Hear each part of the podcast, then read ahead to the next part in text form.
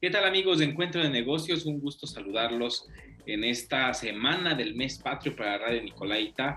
Eh, nos acompaña como siempre nuestro amigo Rodrigo Ortiz en este martes, martes 14 de septiembre del año 2021. Mi estimado Rodrigo, como siempre un gusto saludarte aquí para Radio Nicolaita.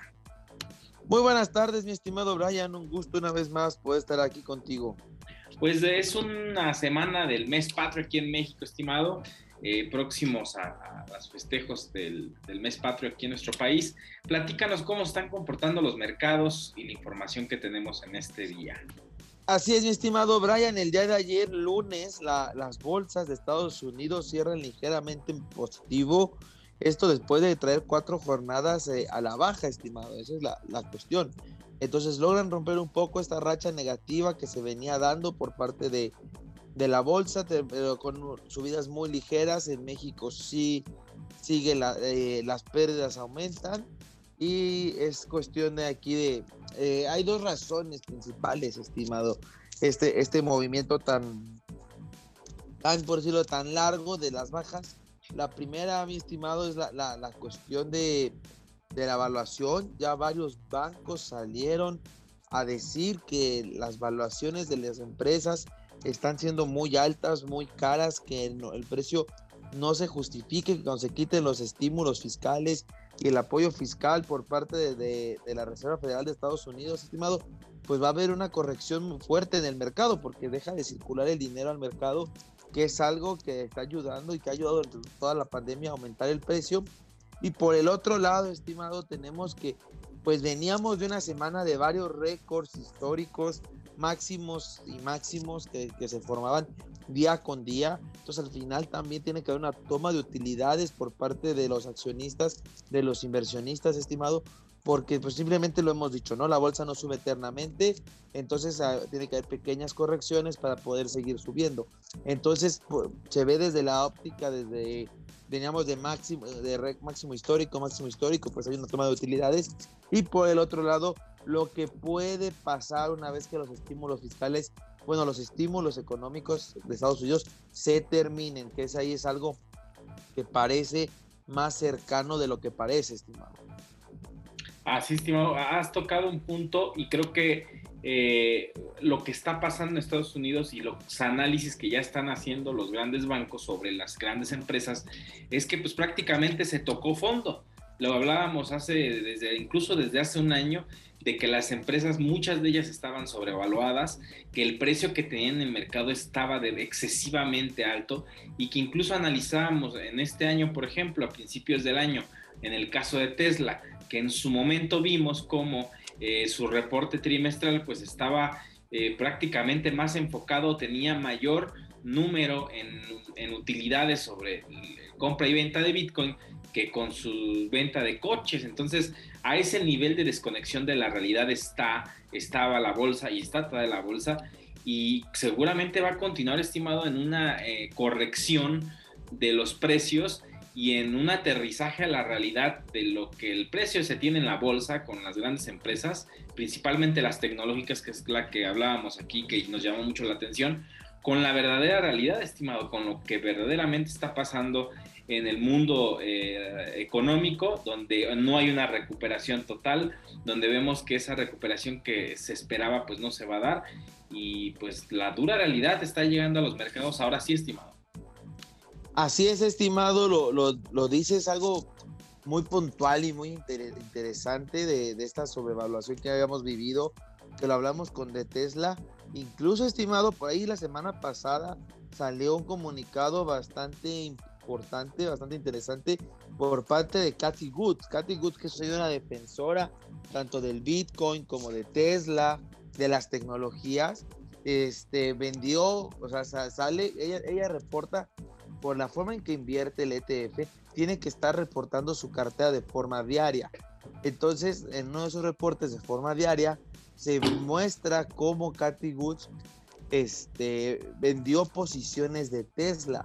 O sea, se está saliendo de, Tesla, estimado. Y entonces esto lo, lo que hace es que, que alguien que confiaba en Tesla, en la evaluación que iba a tener a futuro, lo está dudando. Aunque Cathy Woods oficialmente sale a decir que lo hace porque piensa que el precio va a bajar más, entonces va a recomprar más adelante cuando el precio baje. Pues si, fuera tan optimista como salió a decir en algún momento y esperaba un precio tan exorbitante en Tesla que el precio ahorita estaba bien y demás. ¿Para qué vender, estimado? O sea, ¿por qué vender? Yo, yo sé que me suelen decir, es que va a vender caro y va a comprar barato. Pero si le estás poniendo un precio objetivo tan alto, ¿para qué vendes? ¿Por qué? Y, más Cathy Goods, que es de los fondos que más ha crecido en el año, que más fondos está recibiendo, pues va, tiene liquidez suficiente para guardarla y comprar cuando Tesla baje. O sea, tiene liquidez. Esa es la cuestión. Cathy tiene liquidez para hacer eso en el futuro. ¿Por qué vendes Tesla? ¿Por qué no sales a decir que te equivocaste, que cometiste un error, que la evaluación que tú le pones es cierta, sin embargo que no es buen momento de tenerla? En vez de decir que voy a recomprar, en vez de decir, ahorita está sobrevaluada, hay que esperar a que las utilidades este, nos den un precio justo y volvemos a entrar. Pero no se atreve a decir el error, así yo lo veo no quiere decir el error, entonces lo disfraza románticamente, pero pues nos estamos dando cuenta de que así como Tesla hay un gran sinnúmero de empresas sobrevaluadas en el mercado en estos momentos, estimado. Sí, es, un, ejemplo clave de Cathy Woods, bien lo mencionas, estimado, en el que eh, pues prácticamente en lugar de, de, mostrar, bueno, que también eso generaría mucha incertidumbre en el mercado, demostrar que pues prácticamente las, estas empresas están sobrevaluadas, eh, pues literal se retira, no tiene esa intención de, como dices tú, vender caro y, comprar posteriormente, simplemente hay una, eh, pues podríamos decir que es una desconfianza a, a, estas acciones, no por el hecho de que no sean rentables, sino por el hecho de que en este momento las tecnológicas están sobrevaluadas. Incluso pondremos otro ejemplo, está el caso de, Disney y su nueva plataforma, en el que anuncia que ya no van a estar sus estrenos en la plataforma, sino solamente en, cine. Entonces, todas estas eh, eh, noticias que se van dando referente a cómo estas grandes empresas tecnológicas que han lanzado plataformas, se han beneficiado por, por los confinamientos que existieron y el entretenimiento se fue a casa, pero ahora vemos que también ya la gente quiere comenzar a salir. Eh, lo cierto es que esa sobreconfianza en esas acciones de estas empresas y esa gran esperanza de que estas empresas eh, pues concentraran un gran número de, de usuarios y seguramente no lo vamos a ver en un futuro próximo. Si bien es cierto, no estamos regresando a una normalidad eh, como la que teníamos antes, pero lo cierto también es que la gente ya puede salir y que esa conexión de estar en casa ya no es tan total como la veíamos hace un año todavía, en la que existía ese miedo. Ahora la vacunación se ha extendido en países como en Estados Unidos, donde la vacunación es aún más extensa. El, salir de casa, el poder convivir, ya se está convirtiendo en algo ya un poco más cotidiano. Entonces, relacionado a lo que ofrecen las empresas con lo que está pasando en la bolsa, pues yo creo que es un mensaje muy claro de Cathy Woods, estimado, en el que eh, pues el tiempo que se tuvo para aprovechar con estas acciones ya pasó y ahora sí lo que venga. Así es, estimado. Incluso quiero terminar este comentario y pasar a otra cosa que comentas. ¿Recuerdas la lucha de titanes que hablábamos de, de, aquel que predijo la crisis del 2008 eh, inmobiliaria que había, había apostado en contra del fondo de Cathy Woods? Pues e, este inversionista ya tenía antes de eso una, una posición put, o sea, una posición de venta en Tesla. Entonces, nos están, o sea, es como un mensaje donde Cathy Gus dice que él tenía razón, yo me equivoqué, no voy a salir a decir eso. Entonces, vendo mis posiciones, pero entonces este, este inversionista tenía dos posiciones en contra de Cathy Goods, la que va directo a su fondo y la que es contra Tesla. ¿Por qué digo esto? Porque Cathy Goods tiene una gran, este, su fondo tenía un gran porcentaje de Tesla, por eso eran dos apuestas contra Cathy Goods. Y ya Cathy Goods se, sale de la primera, por decirlo de, de, una manera, sabiendo que Tesla va a bajar. Puede que esto le ayude a su fondo a no bajar tanto, pero entonces está como aceptando su derrota antes de que se haga más grande y, más, y más peligrosa. Por otro lado, comentabas algo muy cierto, mi estimado, con, con lo de Disney que anuncia que ya no va a haber estrenos en su plataforma. Como dices, es como Disney lo dice también románticamente por una parte de, de la cuestión de que, la, eh, de que la pandemia ya terminó, de que la gente está yendo al cine, entonces no es necesario ya estrenarlos en casa o así. Pero la realidad, estimado, es que esto pasó por el, el problema de, de, Black Widow, donde demandan a Disney por haberla, haber, este, John Hanson lo demanda por haber estrenado este, Black Widow en la plataforma y no darle su porcentaje que habían acordado de la taquilla, estimado. Entonces Disney, queriendo ahorrar más demandas, es que lo quita, no lo hace porque dice, ya la gente va al cine y se siente seguro y demás. Lo hace para evitarse demandas. ¿Y a qué quiero ir esto realmente a lo que nos interesa? Disney, con sus tres plataformas que tiene, de Disney, Disney Plus, ESPN, Star y hay, otra por ahí, porque en Estados Unidos son tres, porque es Disney, ESPN y otra, aquí es Disney y es este, Star y creo que ya, este, sobre todo en Estados Unidos, sumando las tres, ya se estaba acercando a la cantidad de usuarios de Netflix, estimado. Pero, eh, pero esto era muy interesante, porque la evaluación, Netflix estaba mucho más arriba que Disney en valuación. Y, Disney muy cercano en sus plataformas de usuarios de, Netflix. ¿Y a qué vamos con esto? Lo que pasa es que los inversionistas estaban poniendo más o menos, al hacer la comparación, este, una evaluación de 70 millones de dólares a los parques, que era la diferencia que había de evaluaciones. O sea, Disney ya muy cercano a los números de Netflix y el valor comercial entre Disney y Netflix, ahí me equivoqué, Disney era más alto que Netflix, pero la diferencia es como 70 millones de dólares de capitalización de mercado. O sea, ¿tú crees que los parques de Disney los puedes evaluar solo en 70 millones de dólares, estimado? Entonces regresamos a lo mismo, la sobrevaluación en las empresas, en este había una sobrevaluación en Netflix por la cantidad de usuarios y demás. Disney con un producto similar, a precio similar, en una plataforma, o sea, de tú a tú, estaba casi al mismo precio que Netflix, siendo que Disney aparte tiene un, negocio físico, tiene marcas, patentes, licencias. Entonces, todo esos 70 millones de dólares no lo veo así, estimado. Entonces, había una sobrevaluación también en Netflix, como lo había en Tesla, y, este, y esto lo repetimos y lo repetimos y lo repetimos en varias empresas y las revisamos, estimado. Y em, tocas un punto muy importante en ese aspecto, estimado, sobre cómo, eh, bueno, Disney, una empresa que tiene eh, varios parques en varias partes del mundo y que literalmente están, eh, pues prácticamente con todas las plataformas, con todo su negocio, siendo evaluado al, casi al mismo nivel de Netflix, muestra que eh, el mercado está sumamente sobrevalorado, está sumamente inflado, estimado. Y seguramente va a llegar el momento en el que también a Netflix le va a tocar su momento, como le pasó a Tesla, en el que poco a poco se irán desinflando el precio de las acciones porque no va acorde a la realidad. Y, tocando un poco el tema eh, de, este, de las empresas que están eh, ahora lanzando estas plataformas, inclusive si tú lo ves, las plataformas que tiene Disney con ESPN y Star, eh, Star Plus, es, es, tener inclusive un poco más de lo que el propio Netflix ofrece tú ves Netflix y, tiene sus series en específico y, las películas y el catálogo que tiene. Pero estas nuevas plataformas te están ofreciendo ya deporte, deportes en vivo, eh, películas y, diferente contenido que también es exclusivo.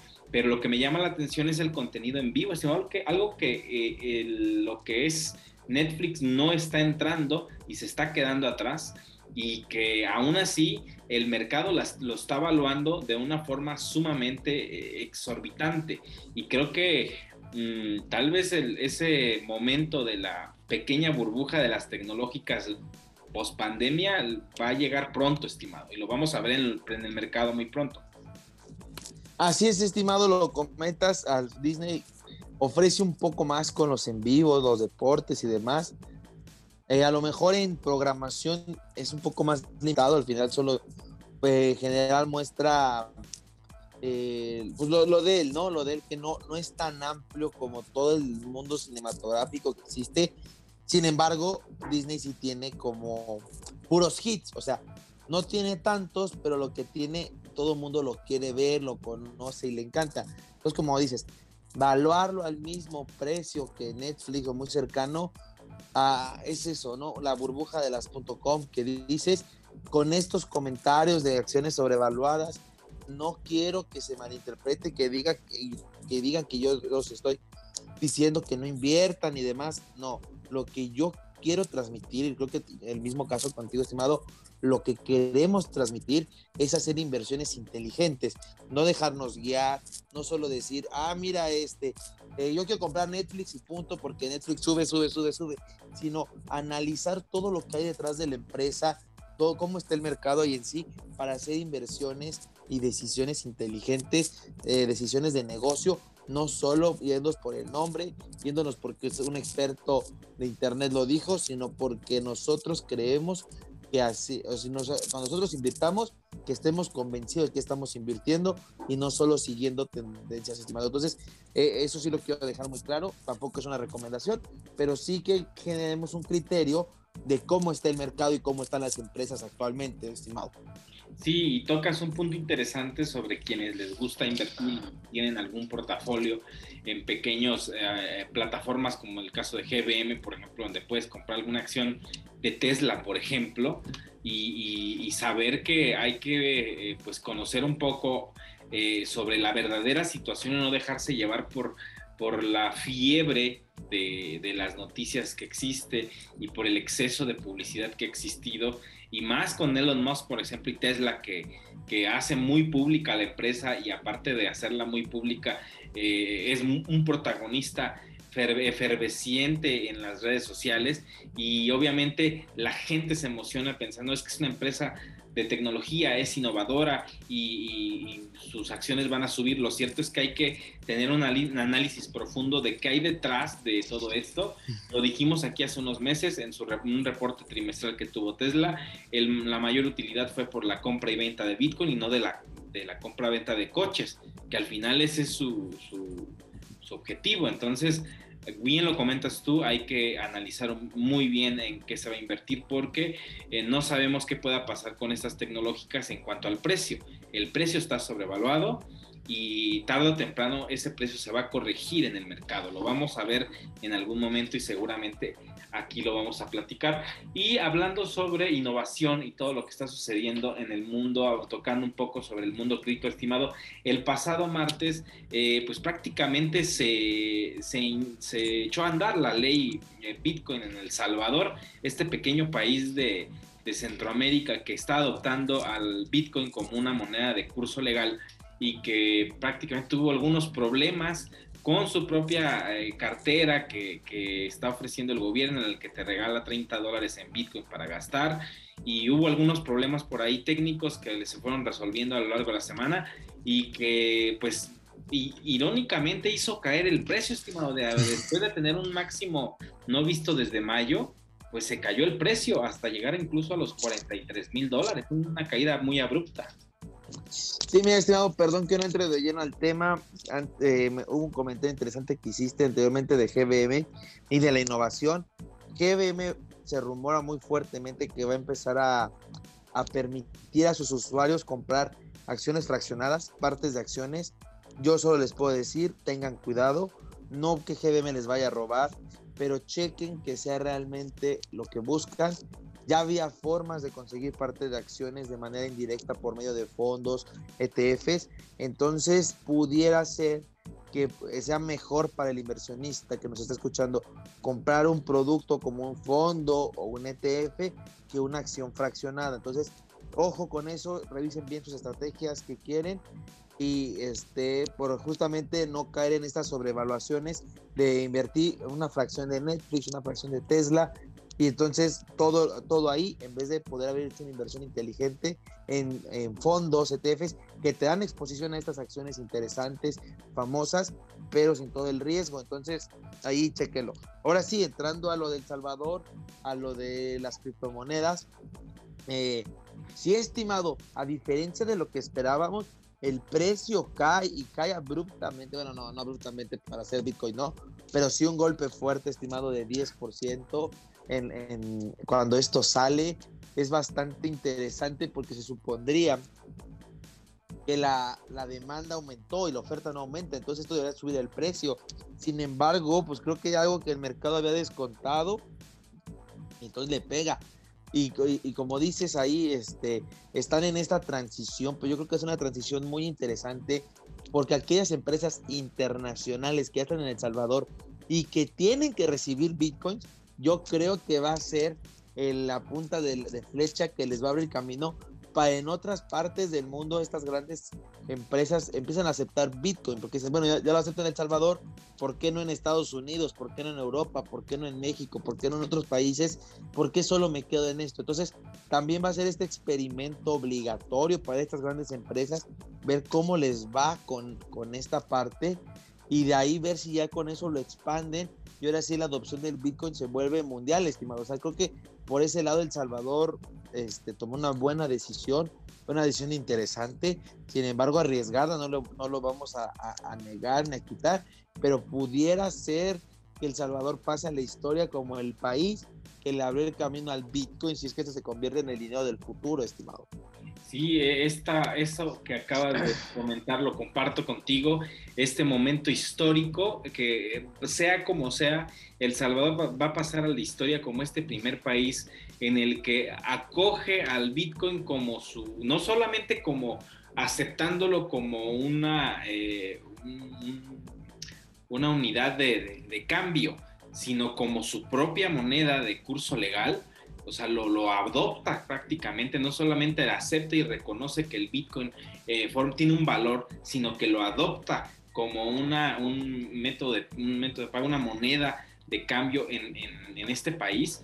Y su presidente seguramente con estas ideas innovadoras pues ha tenido un tino muy interesante y se está ya incluso analizando el impacto que va a tener en las remesas, porque muchos salvadoreños que están en los Estados Unidos obviamente enviaban sus remesas en dólares y las comisiones pues obviamente eran altas. Y estas empresas que se dedicaban a, este, pues, a este giro pues van a, van a peligrar. Yo ahí pensaría que esta caída abrupta, bueno, que no fue tan abrupta, bien lo dices tú, para el mundo Bitcoin, el mundo cripto no fue tan abrupta, bueno, una caída que, que, sí fue significativa y fue de golpe y fue en instantes, eh, pues pareciera que hay un enojo por parte de los sectores que, están interesados en que esto no surja, pues para que el precio se vea afectado, denigrarlo, pero ya hemos visto que aún así no ha sido posible, incluso ni China, que prohibió eh, el Bitcoin, que prohibió el minado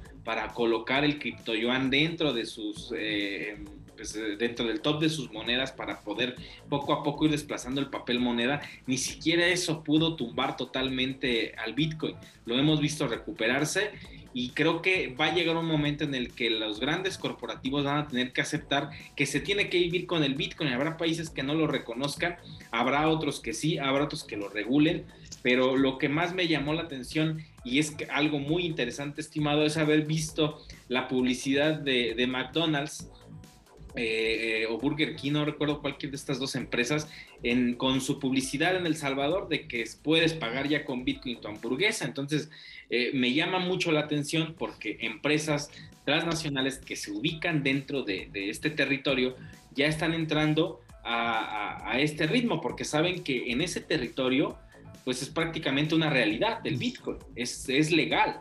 Entonces, vamos a comenzar a ver en, escenarios de este tipo en otros países, seguramente sí, se rumora que Panamá va por ese mismo camino, no sabemos cuánto dure, pero cuando otros países comiencen a tener esta, estas acciones, seguramente vamos a ver esta adopción cada vez más eh, cercana a la realidad. Hablábamos hace una semana sobre Mastercard y cómo está comenzando a tener un acercamiento con, criptomonedas para su eh, red de pagos. Entonces, es algo que eh, es innegable, que llegó para quedarse estimado y va a ser muy difícil que se pueda desplazar, porque si una potencia como China no lo logró, no creo que, pueda hacerlo algún otro grupo de poder, estimado. Concuerdo totalmente contigo, estimado. Creo que El Salvador permitir dar ese cambio que esperábamos, esa confianza, ese experimento a nivel mundial. Alguien se animó. Vamos a ver qué pasa.